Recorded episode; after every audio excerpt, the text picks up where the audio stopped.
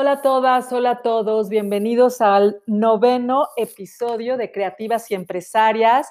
Es un honor estar como siempre con ustedes. El tema de este podcast es el síndrome de la impostora, algo que le pasa a muchos empresarios, hombres y mujeres, y que nos confronta cada día para ver qué es lo que tenemos que hacer. Eso de no creernos suficiente, no creernos eh, las inteligentes, las que podemos lograr todo lo que hacemos y después cómo nos recuperamos y logramos ser lo que estamos destinadas a hacer y logramos sacar todo lo que necesitamos. Están con nosotros Mónica Bárcenas de Ula Light, Mariana Valero de Amazon G, Penélope de la Madrid de Abaca Interiores, Olga Clemente de Intercambi, Virginie Velasco de ARC Difusión y su host, como siempre, Alicia Silva de Revitaliza Consultores. Muy bienvenidos a un episodio más de Creativas y Empresarias.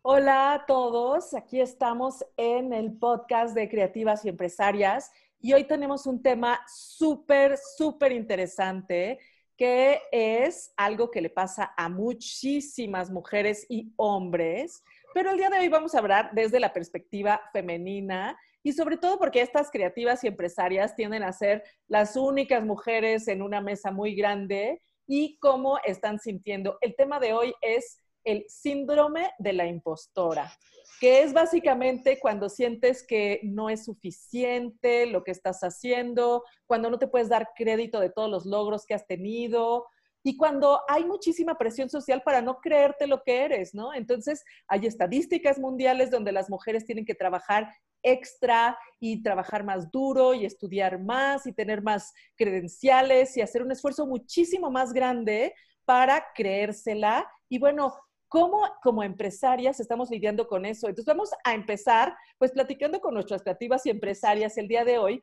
platicando cómo han sentido este síndrome de la impostora y qué es lo que están haciendo después para salir de él. Y entonces vamos a empezar hoy con Mónica Bárcenas de Ula Light. ¿Cómo estás, Moni? Hola, ¿qué tal? Buenas tardes a todas. Moni, platícanos cómo has sentido esto del síndrome de la impostora en todo lo que estás haciendo en tus cosas? Pues este, yo siento que este síndrome que yo entiendo como una especie de a veces inseguridad o, dudas con respecto a nuestras capacidades, eh, yo lo siento con cada proyecto. cada proyecto que tenemos nosotros en Nula Light siempre es un reto porque siempre trae, eh, eh, como es un traje a la medida, siempre hay un margen de riesgo y ese riesgo nos, nos, pone siempre en una posición como vulnerable. Entonces, em, yo no sé si por ser mujer o siempre la, la, vulnerabilidad siempre la tenemos así como a flor de piel. Y, este, y es chistoso porque es, yo siento que está, es un tema muy relacionado con la autoestima a veces uno eh, se siente, o sea, es, este, se siente como con una autoestima muy alta y entonces se puede todo y se hace todo. Y a veces, eh, siendo mujer, a veces también se nos va para abajo la autoestima o, o, metemos la pata en algún proyecto o nos equivocamos con algo. Alguna vez también nos ha sucedido que comienzan a salir manchas en el latón y que no estaba esperado y entonces pues sí, uno duda de, sus capacidades. Y, yo creo que ese, ese sube y baja o ese, ese creértela y no acabártela de creer, nos ayuda también a movernos del lugar. Si ya, si ya si no tuviéramos este síndrome de vez en cuando, pues también no estaríamos eh, buscando siempre como mejorar esto nos hace, nos vuelve humildes y yo siento que la humildad es una gran virtud. Eh, entonces, bueno, a veces pecamos, ¿no? Siempre estamos entre la humildad y la vanidad, pero eh, siento que ese movimiento, ese, ese y afloje, nos vuelve más creativas, nos vuelve más humildes, nos vuelve más humanos y al mismo tiempo nos vuelve mejores empresarias porque es estar enfrentando nuevos retos. Claro, pues muchísimas gracias. Y es que la verdad hay muchísimos artículos de cómo muchas mujeres empresarias no apuntan a goles altos, ¿no? No tienen objetivos muy grandes porque a veces sienten que no es adecuado o tienen expectativas que son poco realistas, ¿no? Y entonces, eh, pues a veces se sienten mal porque les ponen en estas posiciones extras, ¿no? O a lo mejor a veces hasta tienen culpa cuando les va súper bien en sus negocios. Me encantaría, Olga, que nos platicaras cómo ha sido este síndrome, porque pues has tenido pues muchísimo éxito y estas cosas a veces cómo las has sentido, ¿no? Y a lo mejor también cómo está cambiando el negocio de vez en cuando y, cómo tienes que sacar esta parte de fuerza para, para ir adelante. Pues mira, porque, bueno, y sobre todo más yo creo mujeres que, que, hombres, ¿no? O sea, realmente cuando, cuando te hablan de este síndrome, te hablan de que tú no te crees merecedora del éxito que consigues, ¿no? Como si el éxito fuera más producto de la suerte eh, o, de la, o de la casualidad que en realidad de lo profesional que tú puedas ser, ¿no? O sea, ¿cuántas veces no nos ha pasado que estamos en una reunión con hombres y de repente te miran, se voltean como diciendo, ¿tú qué estás diciendo, no? O sea, como que no se creen mucho, no se la creen mucho lo que sale de tu boca porque dudan que tengas ese profesionalismo, que dudas porque que, sepas de lo que estás hablando, sobre todo en un mundo de hombres, sobre todo los que estamos acostumbrados a trabajar entre hombres, que, somos la mayoría, que estamos o bien con arquitectos o bien con ingenieros, y esas reuniones que prácticamente te están diciendo, eh, están hablando de temas técnicos y como que tú pues no sabes de qué están hablando, ¿sabes? O sea, como que bueno, pues que no dan credibilidad a que tú puedas tener tanta o más capacidad que ellos para resolver un problema, ¿no? Entonces, creo que todas hemos pasado por eso, ha sido un constante en mi vida. Realmente yo creo que desde que tenía 18 años que ya empecé a moverme entre mundos de hombres, porque siempre me ha tocado vivir entre mundos de hombres, me ha costado el doble el tener que trabajar y demostrar para, que, para, para saber, para decir que estoy ahí no por casualidad, no por éxito, no por, por suerte, ¿no? Incluso, esperes, incluso es que esto que te digo de suerte ya no me lo dicen solamente hombres. Es curioso como cuando hablas a veces entre amigas o como hablas con, con mis amigas ¿no? de España y me dicen, no, Olga, es que tú has nacido con suerte, ¿no? Como diciendo, atravesaste el charco, o sea, fuiste a, fuiste a México y te ha ido bien porque has tenido mucha suerte. A ver, perdón, o sea, yo un día decidí atravesar el charco pues para probar, pues para probar una oportunidad que me dieron aquí, pero empecé de cero, Alicia. O sea, yo, a mí nadie me regaló nada. Yo llevo siete años aquí sudando en México y la verdad es que ha costado muchísimo darte tu credibilidad y tu lugar. Entonces, cuando te llaman tus propias amigas, ya, ya mujeres, es porque dan por hecho que las mujeres estamos ahí casi casi por casualidad o, por enchufe, ¿no? De repente te miraban en ciertos trabajos y te decían, ¿y tú cómo has entrado aquí, no? Pues mira, he entrado por una selección de personal a través de la vanguardia con 300 currículums y resulta que fue seleccionado mío entre los 10 mejores y después de hablar con el director de recursos humanos resulta que de los 10 me quedé yo. Así entré. Pero ya piensan que si tienes un rollo con el jefe, que si conoces a los metido por enchufe, o sea, dan por hecho que una mujer ya no puede entrar por mérito propio, porque realmente tiene la capacidad y tiene la inteligencia para estar ahí o para ese lugar. Entonces, la verdad es que es un síndrome, desastroso. O sea, yo creo que lo tendrían que borrar del diccionario y inculcarnos a las mujeres que, mm, como decía muy bien Mónica, eh, tener mucha autoconfianza, ¿no? Yo creo que también falta muchas veces porque muchas personas, hablo hombres y mujeres, no tienen la autoestima a lo mejor en su sitio y se acaban creyendo que lo que piensan los demás es lo cierto, ¿no? Y no, yo creo que hay que ser muy consciente de si estás en el lugar que ocupas y por qué lo ocupas y realmente es tu pasión y tú has nacido para eso, nadie te puede rebatir ese lugar. O sea, tienes que defenderlo con uñas y dientes mucho más que un hombre y demostrar que estás ahí porque tú lo vales. Claro. No, a mí me sorprende esto porque incluso no importa qué tan alto esté una mujer, eh, me acuerdo mucho de leer este artículo de J.K. Rowling, la que escribió Harry Potter, y una gente, le está, un hombre le estaba explicando qué significaba algo y, cómo era que funcionaba a la, a la, autora, ¿no? Entonces, bueno, esta exigencia de ser perfecta, de tener todo bajo control, nos gustaría, Virginie, que nos platicaras eh, cómo ha sido para ti este síndrome y, cuáles han sido tus retos con esto, ¿no? De ser perfecta, de no tener ni un tache en todo esto. ¿Cómo, cómo se ha eh, experimentado esto en tu, en tu compañía? Gracias, eh, Alicia. Em, eh, o sea, está chistoso porque aparte yo, yo soy güerita, entonces peor aún. Claro. Ah, es que tú lo lograste porque eres güerita. Claro. ¿Qué? ¿Perdón? No, no, no, no. Yo he logrado lo que he logrado porque sé lo que estoy haciendo y lo he comprobado. Ahora, yo el síndrome del impostor, o sea, lo he vivido muchas veces en mi vida. Em, a rato, a rato creo que Penope nos va, nos va a compartir algo de qué le pasa a todos los empresarios de estos altibajos que estamos, que estamos eh, viviendo. Pero, pero hasta el nombre es feo del síndrome. el síndrome del impostor es que nos hacemos pasar por alguien que no somos. Parecería. Hasta el nombre que le pusieron está mal. Está mal. Podría llamarse el síndrome de falta de confianza o de perfeccionismo, pero no, sí, hasta el nombre está mal. Em, entonces, este síndrome es que, es que yo en mi caso pues, soy muy perfeccionista, entonces efectivamente en los primeros años eh, de, de, carrera, cuando empecé a, hablar con, a, trabajar con Ricardo Legoreta, a mí, a mí me, me entrevistó Ricardo Legoreta con Noé Castro, que era su socio, o sea, a mí me, me entrevistaron los meromeros y yo era una chavita, no sé qué edad tenía, 28, por ahí. Y entonces yo súper impresionada y al final, y al final me contratan, a ver, me contratan porque, o sea, porque le estoy ofreciendo lo que ellos necesitan, no, no porque soy güerita, ¿no? O sea, Ricardo Legoreta no va a perder ni su tiempo ni su dinero en contratar a alguien, pero yo quería ser perfecta y bueno, tengo este tema de que quiero ser perfecta, así me educaron también. Y Ricardo Legoreta también exigía perfección, ¿no?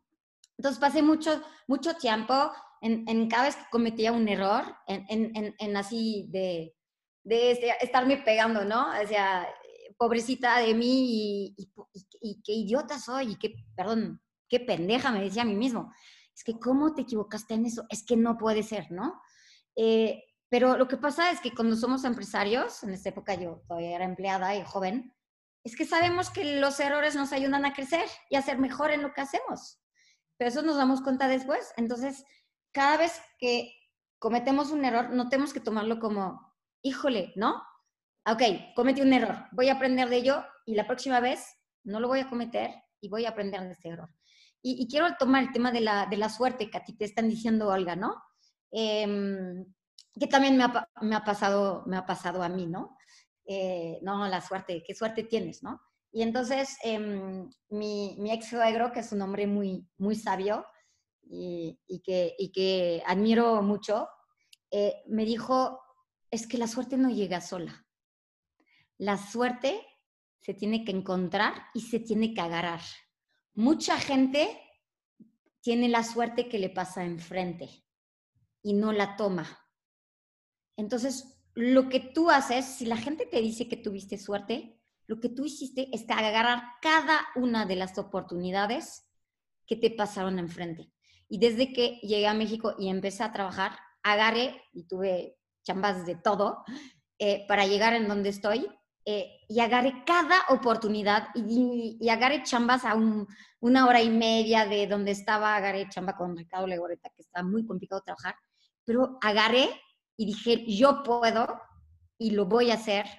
Y, y, fue muy difícil para mí dejar de, de, reprocharme mis errores y más bien decir, ok, eh, aprende, de, aprende de ellas y eso te, te va a servir para, para crecer, ¿no? Claro, claro. Y lo que pasa también con las mujeres es que nos comparamos, ¿no? Nos comparamos con unos estándares que nos imaginamos de que alguien es perfecto y de que alguien hace todo bien, como si existiera verdaderamente la perfección y nosotros estuviéramos siempre muy lejos de ella. Mariana, nos, platica, nos encantaría que nos platicaras cómo ha sido esto para ti, qué tanto te exiges de esta perfección, qué tanto te comparas y cómo has sentido el síndrome del impostor, ¿no? En este mundo de hombres, en esta, en esta industria tan competitiva en la que siempre estás. Hola Alicia, hola a todas. Este, bueno, gracias por haber abierto el espacio para este tema. Creo que puede ser muy enriquecedor eh, para la gente que se pueda reflejar. Tocaron dos palabras ahorita que me simbraron profundamente. Olga, suerte. Si yo recibiera o hubiera recibido un dólar por cada vez que alguien me ha dicho que yo tengo suerte, híjole, soy seria millonaria. Lo peor es que en el camino me la creí. Entonces, cuando te dicen que es suerte, todo el tiempo tienes miedo que se te vaya a acabar. Que en el siguiente paso ya no vas a correr con la misma suerte. Y, y que alguien a la cara te diga tienes suerte es un insulto porque es un no reconocimiento a todos los dones que realmente tienes. Y cuando tú te la compras, estás desacreditando e invalidando tus horas de trabajo. Y si hoy en día pudiera reestructurar y darle un significado a esa palabra, suerte, diría es sagacidad, es tenacidad, es toma de riesgos, es trabajo puro y duro, es eh, accountability, es haberme hecho responsable de los errores que sí he cometido, es haberlos pagado en dinero, en precio, en, en lo que haya sido, es respaldar al cliente hasta la última consecuencia, con tal de no perder la relación, es eh, planear, es gestionar, es buscar talentos, es dirigirlos, es tener una visión, es, eh, o sea, y de pronto te minimizan y te dicen que solo tienes suerte. Una vez que estamos en una etapa financiera muy complicada en mi empresa, época de vacas flacas, un empleado se relajó y se acercó y dijo, no, si ya lo dijimos entre nosotros, tienes tanta suerte que mañana sales a la calle y te encuentras una cartera llena de dinero con dinero que necesitas para pagar la nómina, ¿no? Y yo dije, ay, y, y en algún momento era como que lo llegué atrás de mí siempre protegiéndome con un escudo protector, ¿no? Y de pronto dije, no, o sea, colgarte de la suerte es vivir con miedo todos los días, de que se te va a acabar. Claro. Porque es un acto que es completamente ajeno a ti y que no depende de ti. Pero cuando tú tomas responsabilidad por los dones que se te dieron, por los talentos que tienes y por las intenciones que tienes y la determinación de salir adelante enfrente de cualquier reto o adversidad que tengas, entonces tú construyes tu suerte. Y esa es una parte, como yo he vivido el síndrome del impostor, en que yo me creí que yo no tenía todos esos dones por suplantarlos por la palabra suerte. Bastante eh, o sea, me autominimicé eh, y siempre viví mucha angustia de que ese momento se acabara. Se les olvida que detrás de que cada que te asignan un proyecto o un contrato, hubo licitaciones, mucha gente más mandó propuestas, mucha gente más mandó portafolios y siempre estás en competencia con alguien más por obtener ese contrato. Entonces, no, pues no, no hay suerte, ¿no? Eh, por otra parte, eh, la comparación. Eh, la comparación es el, el, camino al infierno. O sea, nunca vas a ganar. O sea, nunca vas, nunca vas a ganar. llega un momento en el que cuando tú te comparas, es una forma de lastimarte profundamente porque nunca vas a ganar. La comparación siempre es para ponerte por debajo. O sea, ¿cuántas veces te comparas para decir yo soy mejor? Eso es soberbia. Es yo. O sea, cuando ves la comparación, siempre, siempre vas hacia abajo y vas, pierdes el enfoque. Siempre es una mente distorsionada que magnifica en una lupa el éxito del otro y minimiza tuyo. Entonces, en esa ecuación siempre pierdes. Eh, definitivamente no, es una práctica sana, es una práctica que dejé de hacer hace mucho tiempo. Dejé de investigar a los otros arquitectos y diseñadores y me enfoqué en lo que había en mi plato. Y a raíz de que yo me enfoqué en lo que había en mi plato, empecé a tener mayor satisfacción y mayor sensación de satisfacción y de logro. Claro. Es, es como, como, como lo Muy bien, muy bien.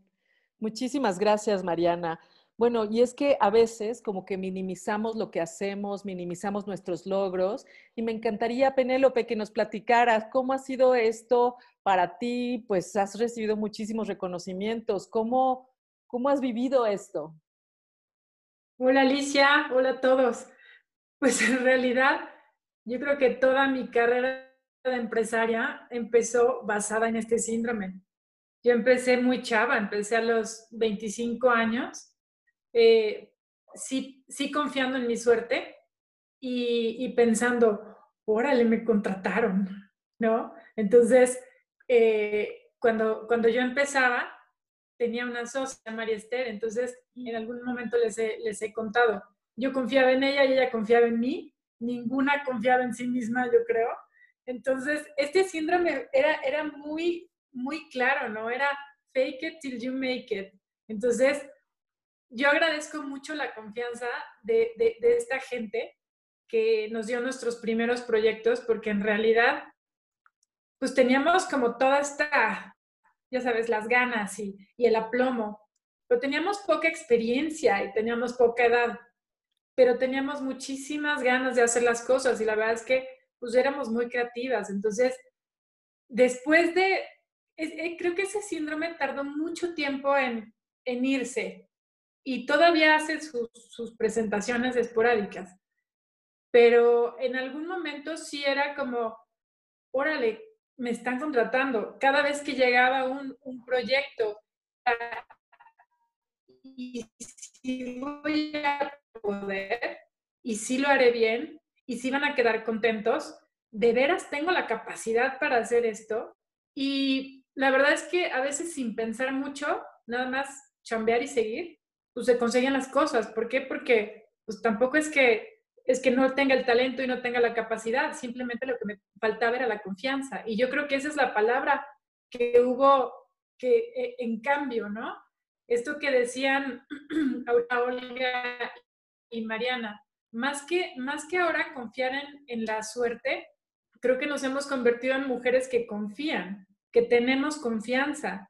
La suerte es, es algo que, que, te vas haciendo, ¿no? Como decía el, el, el suegro de Virginie, tú ves la suerte y, decides si la tomas o no, pero yo creo que ahora lo que hemos tomado con, el paso de los años es la confianza. Y esa confianza, pues, se va forjando y se va forjando con los madrazos, porque es verdad, cuando yo estaba tan chava, llegaba a los lugares, y luego ya no tan chava, ¿eh? eh siempre este, este tema de género, la obra es, es, muy machista, entonces eh, llegar y que el, el residente, y, no siempre el residente, sino alguien como de mayor jerarquía, algún arquitecto, algún ingeniero, eh, te tratara de, señorita o de la decoradora, no sabe, nada más hace las cosas bonitas. Entonces, ese tipo de cosas, en alguna edad, eh, no, no, digamos, no es que te las creas, porque nunca te las crees, ¿no?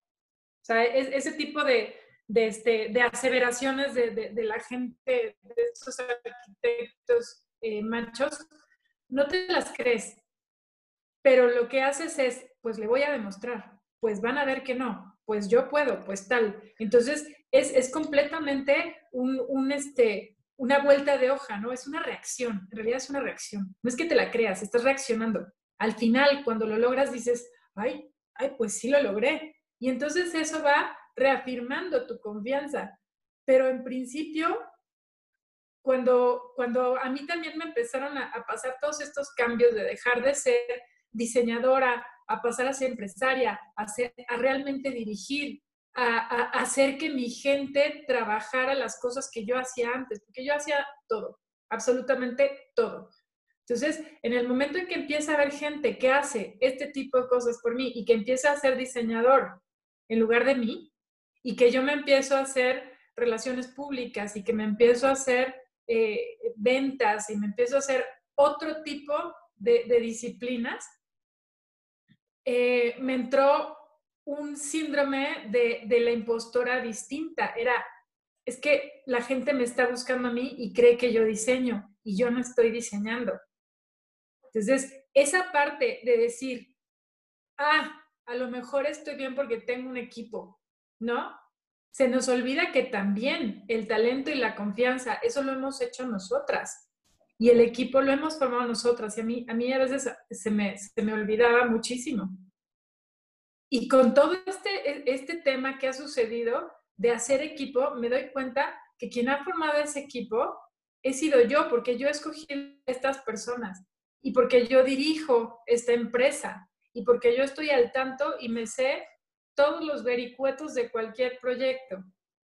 Entonces, no significa nada más que yo sea una impostora porque no diseño, significa que estoy haciendo muchas otras cosas más que nadie hace dentro de mi empresa, pero cada quien tiene su lugar. Y a mí al principio me costaba mucho trabajo no nada más darme cuenta, mostrárselos a ellos, ¿no? Yo, yo creía que, que yo a mi equipo tenía que convencerlos de que yo también estaba trabajando.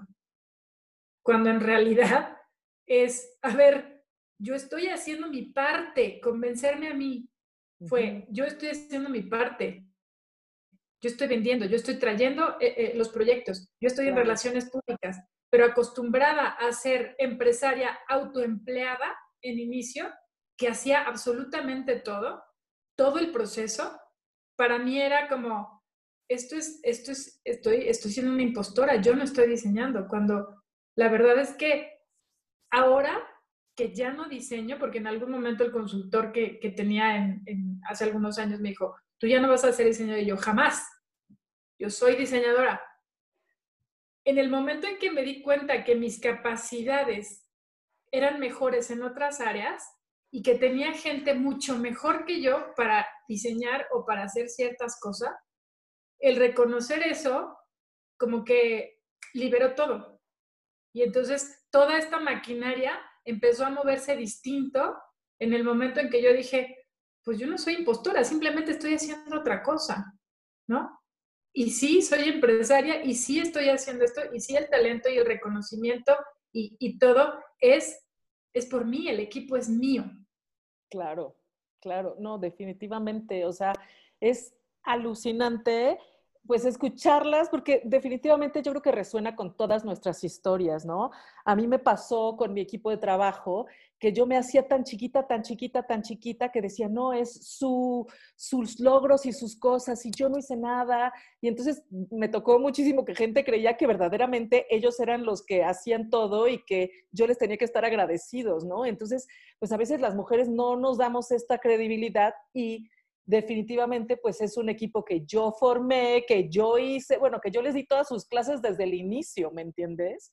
Entonces, eh, también esta cosa del impostor pues hace que te hagas más chiquita de lo que deberías, ¿no? Y ha sido una eh, tarea muy grande de mi parte de decir, oye, no, espérate, y tomar también tu fuerza y decir, yo te formé, esta es mi empresa, yo pongo las reglas, yo pongo todo eso, y no sentirte culpable de hacer eso porque es lo que te toca, ¿no? O sea, siempre tienes esta como cosa atrás que te dice que, tienes que ser buena porque eres mujer y las mujeres son buenas. Y cómo ser una jefa exigente, pues es como un impostor, ¿no?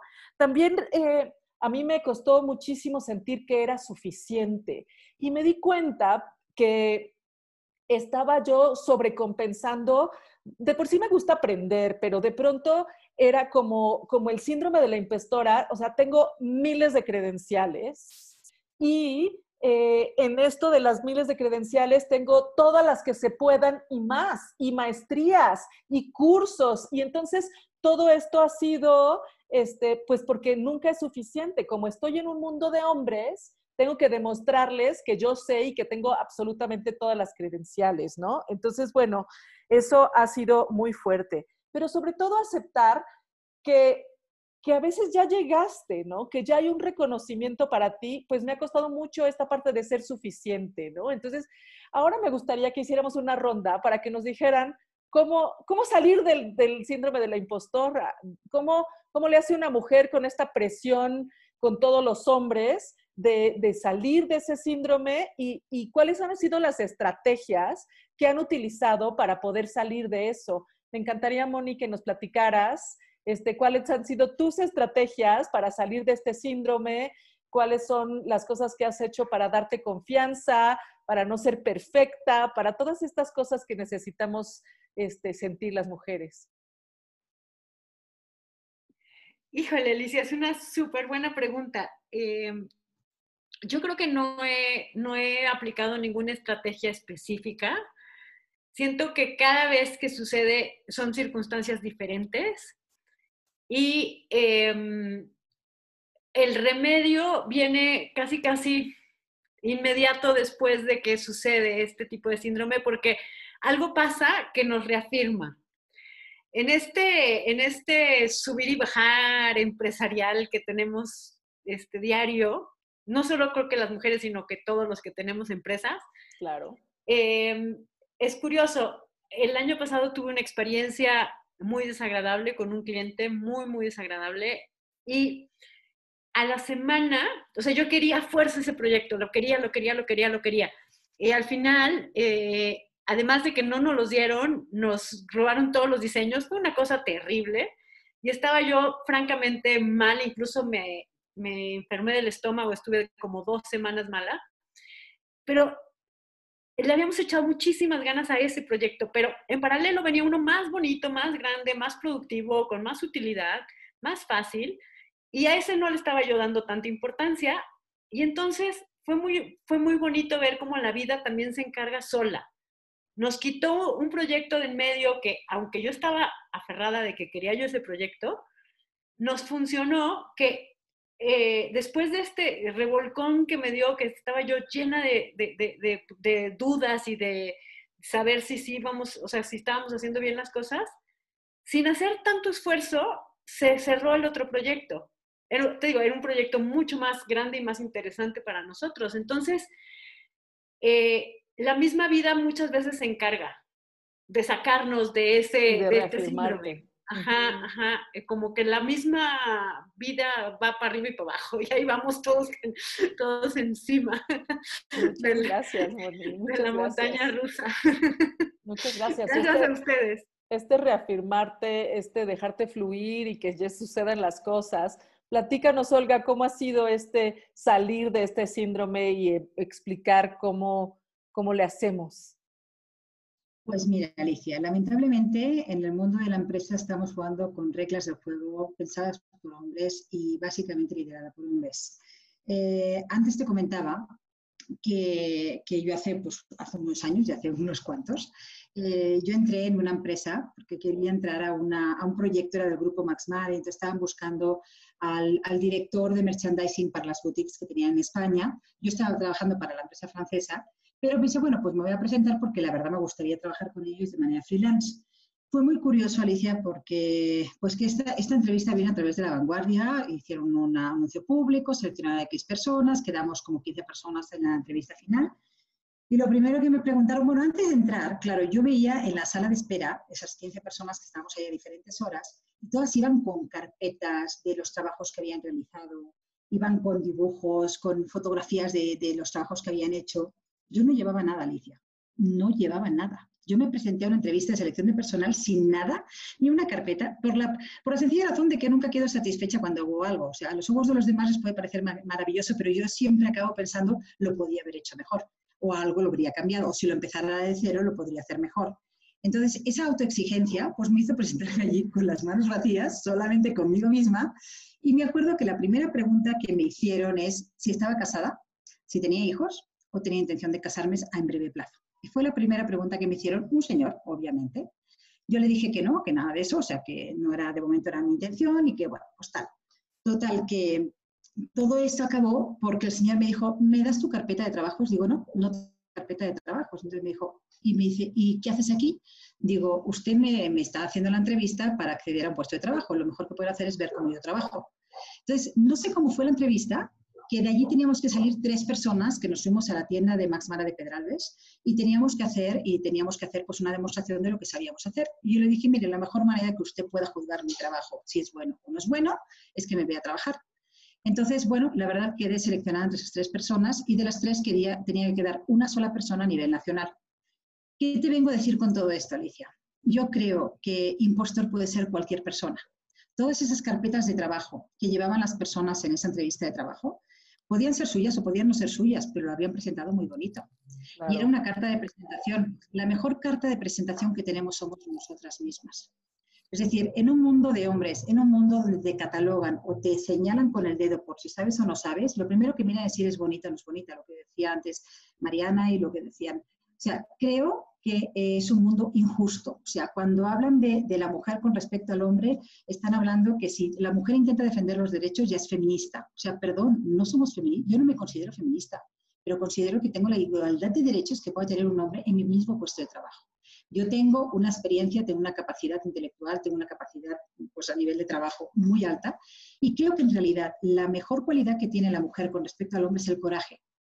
Las mujeres tenemos un coraje más allá de lo racional. O sea, sacamos el coraje de debajo de las, de las uñas, los dientes. Tenemos una capacidad de recuperación increíble, como no tiene un nombre, y una capacidad de decir, si yo lo quiero, yo puedo, yo lo hago, allí voy, ¿no? Entonces, creo que la mujer en, esta, en este aspecto tiene el coraje mucho más desarrollado que un hombre, quizá por la capacidad de ser, de ser mujer, ¿no? que la naturaleza nos dio de esa maravilla, pero sí es cierto que estamos en un mundo de hombres con reglas de hombres para hombres. Entonces, donde la mujer es prácticamente un intruso o una amenaza para que ellos se sigan sintiendo apoderados. Y no se trata de ser feminista y decir es que yo valgo más que un hombre, no, podemos valer lo mismo. Las mujeres tenemos unas capacidades maravillosas y otras capacidades lo tienen los hombres pero que se nos cuide a las mujeres nada más por el hecho de poder ser madres o estar casadas y no nos den un cierto puesto de trabajo o el mismo salario que un hombre, porque somos mujeres, eso es muy injusto.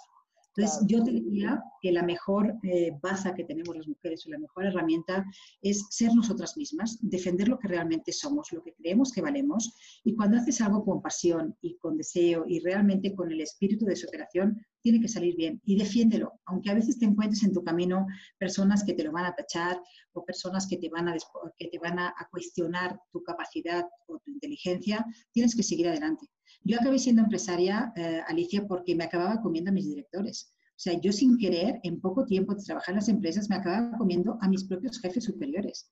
Entonces decidí un buen día, pues me tengo que montar por mi cuenta porque si no, toda mi vida me va a pasar lo mismo. Entonces, claro. hacerlo. Ahora me está pasando que yo tengo 52 años y cuando tienes, una mujer tiene 52 años, eh, es mayor, adulta y ya no sirve. Cuando un hombre tiene 52 años, resulta que es más espeso y su experiencia vale oro. Entonces, eso me lo estoy encontrando yo en estos momentos. Es injusto, pero ahí sigo y voy a dar guerra mucho tiempo. Claro, muy bien. Gracias, gracias. Definitivamente esto de la edad, de cómo tienes exigencias y presiones sociales, pero bueno, estamos con creativas y empresarias y vamos a salir adelante de muchas cosas. Entonces nos encantaría, Virginie, que nos platiques ¿Cómo le haces para salir de este síndrome del impostor? ¿Cuáles son tus herramientas? ¿Cómo creas esta otra realidad o este mindset que necesitamos todas? Una de las cosas que pasan con el síndrome del impostor es que no reconoces tus propios éxitos. Entonces, empiezas, empiezas, en mi caso, empecé a salir cuando la gente me empezó a decir mis logros, ¿no? Entonces me empezó a decir, no, es que eres buenísima en esto. Y entonces yo le contestaba, sí, soy buena, pero mira, me falta esto y me falta el otro y no sé qué. A ver, Virginie, o sea, ya te has dado cuenta de lo que has logrado. Y después vinieron las cosas como los premios o las publicaciones, que, es lo que hacemos para, los arquitectos eh, o las marcas con quien trabajamos. Entonces, empiezas a ganar un premio con, con, con una oficina y ganas dos, y ganas tres, y ganas cuatro. Y entonces, al final de la noche de la premiación dices, a ver, o sea, me están diciendo que estoy haciendo bien mi trabajo. Obviamente es una mancuerna entre un despacho y nosotros, pero también está este tema de, también me preguntaban, no, es que tú, tú ganas muchos precios porque seguramente, em, em, perdón, colaboras con los mejores despachos de México. Y yo luego les digo, sí, he colaborado con muchos despachos ya muy buenos, pero también colaboro con el chavo que tiene un solo proyecto y que nunca ha competido en nada y lo, y, lo hago ganar, porque sé cómo presentar sus ideas, porque muchas veces no saben cómo presentar su trabajo. Entonces digo, pues no, o sea, y entonces de repente llegan nombres en las premiaciones que dicen, no, es que estos chavos de dónde vienen, ¿no? Ah, pues colaboran con nosotros. No, pues es que nunca había visto su trabajo. Pues no, pero también hay que saber presentarlo, porque ellos solos no lo lograban. Entonces empecé yo a ganar confianza y, y a salir del síndrome del impostor por, por el reconocimiento que me daban los demás a mí mismo, em, que es también parte del síndrome del impostor, que necesitamos saber qué piensan los demás, ¿no? Claro. Eh, y, y, después vino con los arquitectos que me, que me empezaban a, a, recomendar. De repente decía, híjole, es que con este arquitecto no, no tuvimos los resultados que me hubiera gustado tener. Pienso que hubiéramos podido lograr más. Y este mismo arquitecto me recomienda con otro. Entonces yo digo, o sea, él está contento, me está recomendando también cosas chistosas que luego me recomiendan gente que no han trabajado conmigo nunca, pero han escuchado hablar de mi trabajo.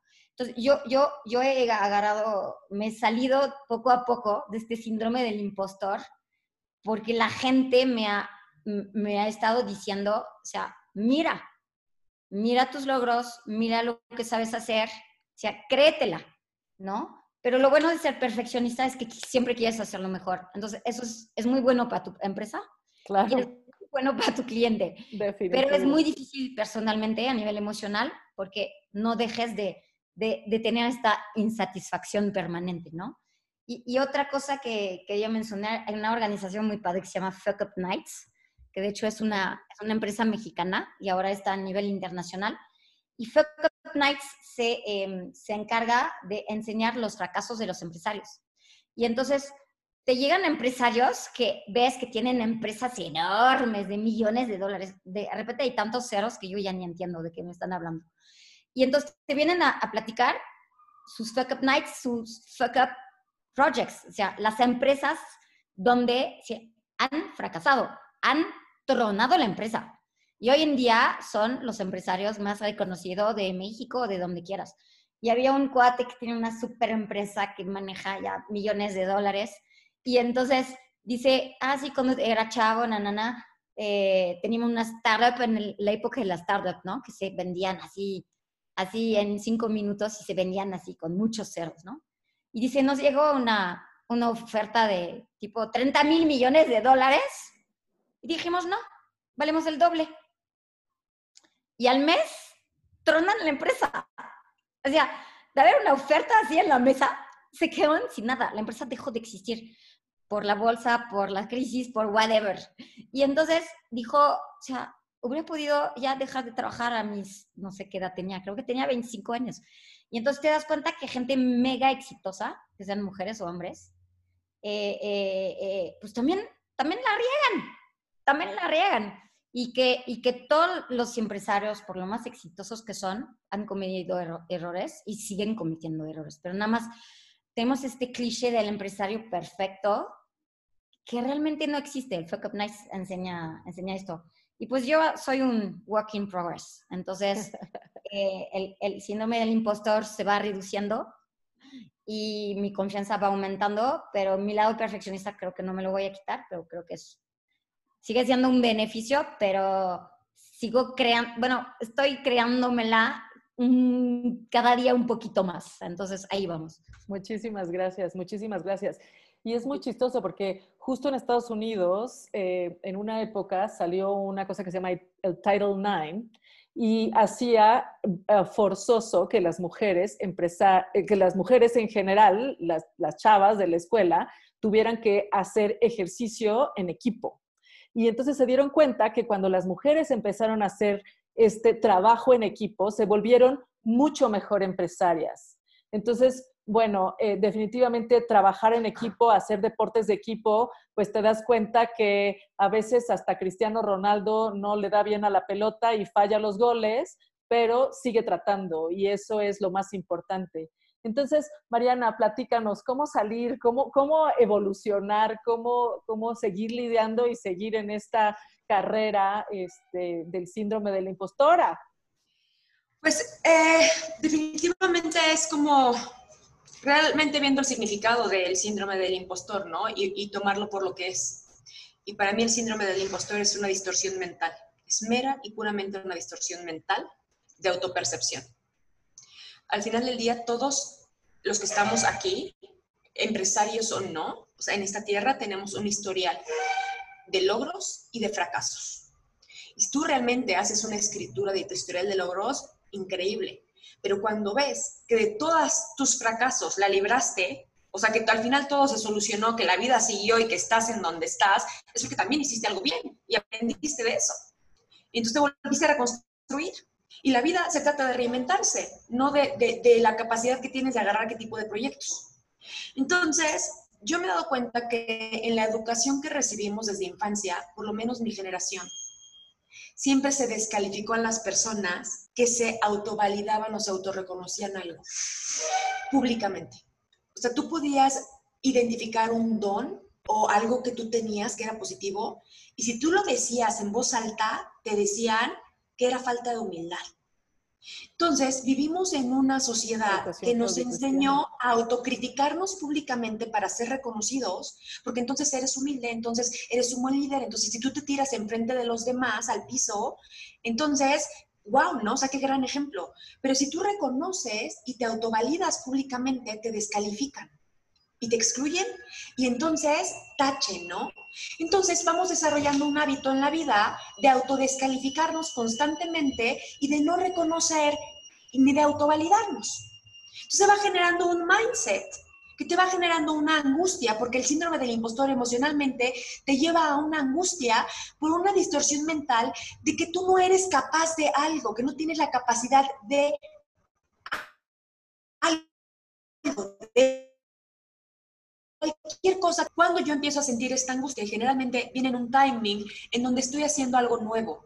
Es un nuevo proyecto o es un nuevo cliente o es un proyecto más grande en el cual yo tengo el deseo de sobresalir y de quedar bien con alguien.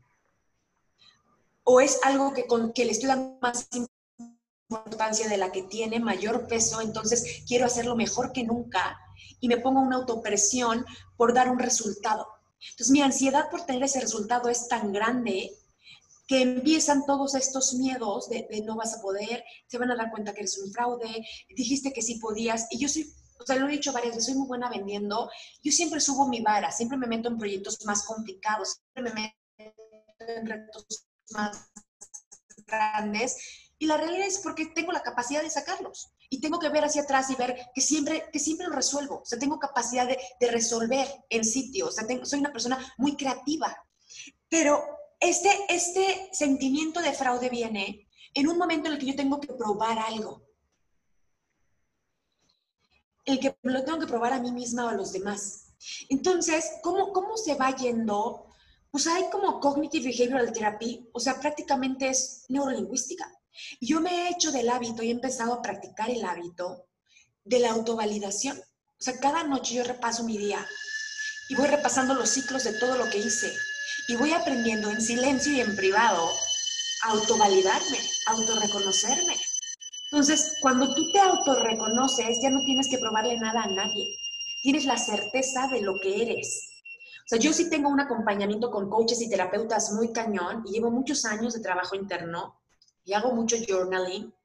O sea, en todo mi enfoque, o sea, cambiar mi mindset en lo que es gratitud, autovalidación, este, y ponerme en, en esa certeza de lo que eres capaz de hacer. No te voy a decir que el síndrome de la impostora ha desaparecido de mi vida. El perfeccionismo y la necesidad de logro o la ambición de querer ese más, pero definitivamente va muy de la mano y encadenado a buscar un reconocimiento de algo. Entonces he empezado a reconocerme a mí, autorreconocerme, y mientras yo más me autorreconozco, mucho menos busco el reconocimiento ajeno.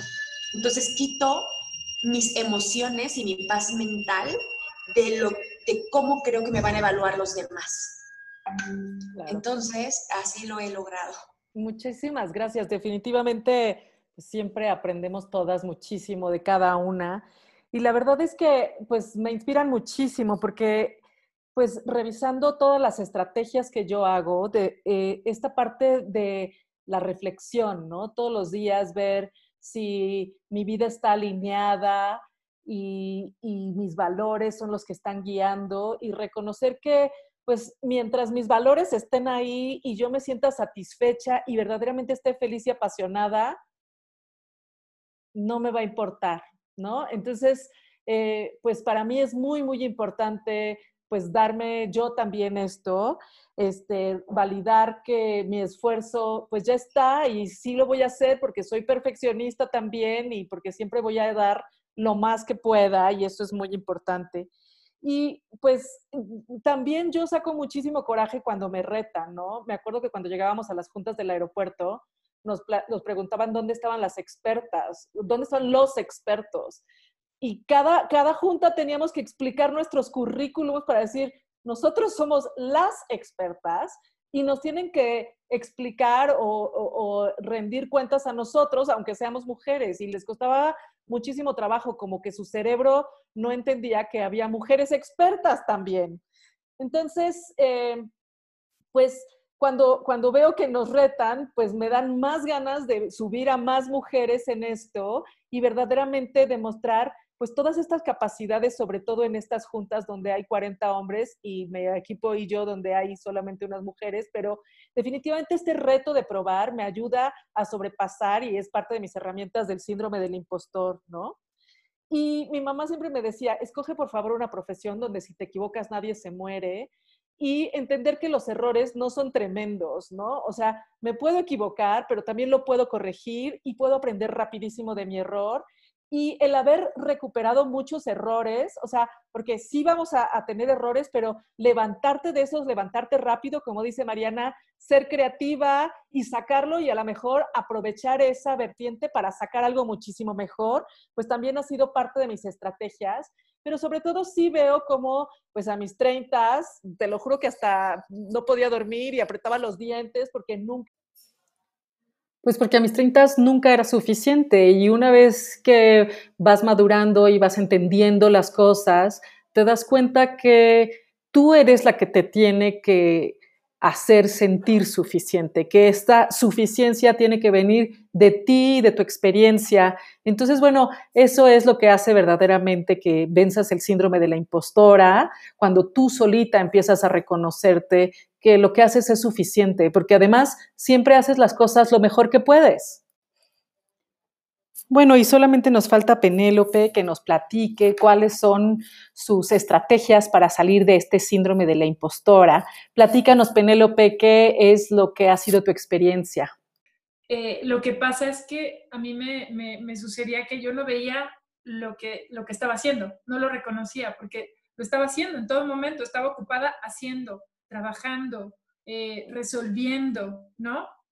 Y, y, simplemente eso, para mí era eso. Entonces, eh, el ver que, que, de repente la demás gente, igual como decía Virginia, me empezaba a decir, no, pues es que tal, pues es que tal, cuando me empezaban a recomendar, cuando empezaban a recomendar mi trabajo y que de repente decían, no, sí, pero tú, no, no, tú, y yo decía, yo, ¿yo qué?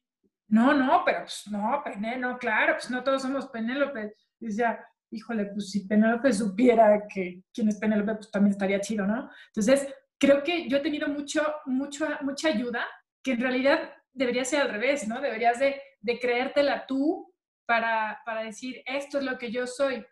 Pero yo creo que en esta experiencia humana también las cosas vienen a veces de fuera y a veces de dentro, y eso es lo que tenemos que ir aprendiendo. Entonces, así como uno de los empujones para ser empresaria fue de Alicia, que no me contrató y me dijo, no, tú haz lo tuyo, muchos años después también eh, empujones de Olga, de decir, date cuenta, date cuenta quién eres, date cuenta qué es lo que haces, date cuenta.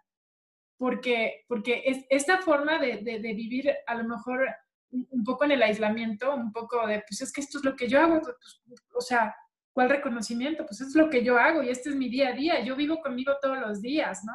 Entonces, para mí, si, si, si hay repercusión o si hay reconocimiento, ha llegado de, del exterior. obviamente ahora ya, ya está este, integrado, ya, ya sé que, que, soy yo la que genera todo esto, ¿no? Pero empezó eh, con, con, un, tema de, de, de reconocer, de verlo y después de que empezara a suceder y que empezaran los reconocimientos y que empezaran los premios, pero también al principio pues seguía dudando, ¿no? Y sí, y sí me y, sí, tal, tal, y, también lo decían hace rato, esta, esta forma de, de estar de comparando, ¿no? Pero creo que al final la vida te va poniendo personas, situaciones, mensajes, para que te des cuenta de lo que sí eres, para que te des cuenta del, del, valor que tienes y de que no eres un impostor, simplemente eres y estás haciendo lo que te toca hacer, ¿no? Pero los seres humanos estamos muy acostumbrados a no verlo y más bien ver hacia afuera. Entonces, creo que, que por eso los reconocimientos y, y, toda esta forma de que te des cuenta a veces llega de fuera y entonces lo integras, te das cuenta y dices, ay, ay, sí es cierto, ¿no? Pero no, no ha sido un proceso fácil y de repente pues hay regresiones, pero, pero siempre creo que la vida pone en el camino, a mí me pone en el camino gente, situaciones, eh, pues que me recuerdan, que me recuerdan y que, y que me hacen eh, pensar y, y, decir, si es cierto, sí, es verdad, lo que estoy haciendo es porque yo soy y después hago, ¿no? Entonces, creo que, creo que eso es importante porque cuando lo haces al revés, hacer para después ser, es donde está ahí la disociación. Entonces, a mí me gusta saber eso, que yo, yo soy, esto es lo que soy y lo que hago viene de esto que yo soy. Entonces, el reconocimiento, eh, no sé, los premios, todo lo que pasa afuera, viene después de lo que yo soy. Claro. Porque lo importante es eso. Claro. Oigan, pues siempre es una transformación impresionante escucharlas. Me encantaría saber cómo se quedan, porque a veces esto también es súper bueno para nosotros, ¿no? Hacer todo este proceso, escuchar cómo las otras, que no sabíamos estas historias, viven este síndrome y con qué, cuáles son las últimas palabras con las que se quedan de, después de escuchar, escucharnos y sentir eso, Virginie. Pues eh, vas a pasar por el síndrome del impostor, supéralo. Muy bien, Mariana. Es, casi, así. Muy bien, perfecto, súper conciso. Mariana, últimas palabras. Este, yo me, me quedo con, con la capacidad que uno tiene, con confiar en, en tu propia capacidad o sea, el síndrome del impostor creo que va ligado a, querer demostrar algo. Claro. O sea, querer alcanzar algo. Y creo que aquí lo que nos tenemos que obligar es tratar de dejarle demostrar al mundo nada. Eh, y hacer lo que, lo que amas hacer, como decía ahorita Penélope, sé quién eres y deja de buscar ese reconocimiento. O sea, ese reconocimiento debe venir, la única persona que te debe de importar que te reconozca todos los días eres tú mismo. Y en el día en que realmente sea genuino ese autorreconocimiento, vamos a dejar de tratar de alcanzar logros, o sea, que a lo mejor ni siquiera deseamos en el fondo. Eh, yo también cerraría este podcast con redefinir el concepto de éxito. Cuando nos comparamos con los demás, estamos tratando de alcanzar cosas que, que, que, estamos viendo en otra persona, proyectando en otra persona como éxito. Y muchas veces cuando alcanzamos eso, te das cuenta que alcanzaste lo que, lo que la otra colega tenía, o la otra interiorista, o el otro arquitecto, o llegaste a pararte en ese escenario con ese premio, y de pronto ves lo que pagaste por llegar ahí, creo que a lo mejor no era lo que querías. Claro. A mí me ha pasado eso. O sea, yo he correteado eh, ese, ese oro detrás del arco iris, siguiendo el ser humano se conoce a través de la imitación, comparación y admiración te diría desde dónde estás, qué estás admirando ahorita, con quién te estás comparando y si realmente lo que estás tratando de alcanzar va alineado con algo que deseas de corazón o porque deseas demostrar que eres capaz de algo. Entonces redefine tu concepto de éxito y no corretes botines de oro que no van alineados a lo que desea tu corazón. Muy bien. Penélope, últimas palabras y después Olga. Me encanta esto que dijo Virginie de que te va a llegar, es verdad. Y, y, también no sentirse eh, perdedor porque te llegue y no, y no comprársela. Es una etapa, es una etapa de, de cualquier proceso. Pero lo importante es saber quién eres, definir qué es lo que quieres y hacia dónde vas y con quién quieres ir también. La gente que está alrededor de ti eh, es importante porque cuando, cuando te comparas con alguien más que no eres, como decía precisamente Mariana, empiezas a amasar una idea de éxito que no tiene nada que ver contigo. Y yo agradezco a la gente que está alrededor de mí, que me lo recuerda y, y que por fin, o sea, ya a lo mejor estoy en proceso, como decía Virginie, sigo en proceso, pero a fin de cuentas creo que siempre hay un avance. Entonces, creérsela, eso es todo. Muchas gracias. Olga, últimas palabras. Pues mira, después de todo lo que han dicho mis compañeras, yo te diría que uses tu corazón para encontrar tu pasión y uses tu cabeza para ejecutarla. Entonces, la verdad es que creo que todo el mundo tiene que ser auténtico, tiene que ser eh, coherente con lo que realmente le gusta y lo que quiere en la vida. Eh, precisamente el impostor, yo te diría que el primer que tiene que evitar ser impostor es uno consigo mismo. Es decir, no querer buscar aquellas cosas que sabes que no es lo tuyo, simplemente por, estás ahí porque quieres. Yo creo que el primero que ha de ser sincero con uno mismo es, somos cada uno de nosotros, ¿no? Y eso está en nuestras manos. Entonces, me encanta que, que la gente sea realmente con la pasión que nacen y con la pasión que trabajan, que lo cuiden, lo trabajen y que realmente sean ellos mismos, independientemente de lo que digan los demás.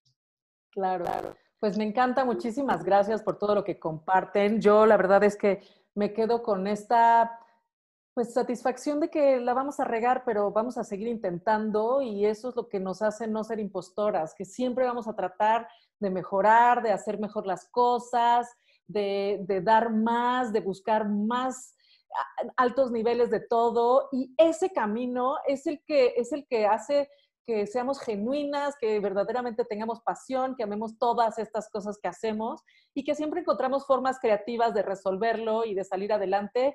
Y justamente esa es de las formas que encontramos de salir de esto. Muchísimas gracias y los esperamos en el próximo podcast. Bye.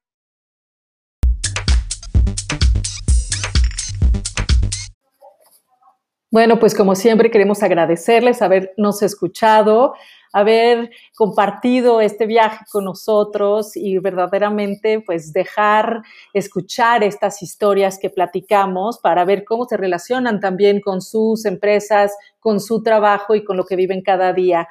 Pues les deseamos muchísima salud y que estén muy bien y nos vemos en el próximo episodio.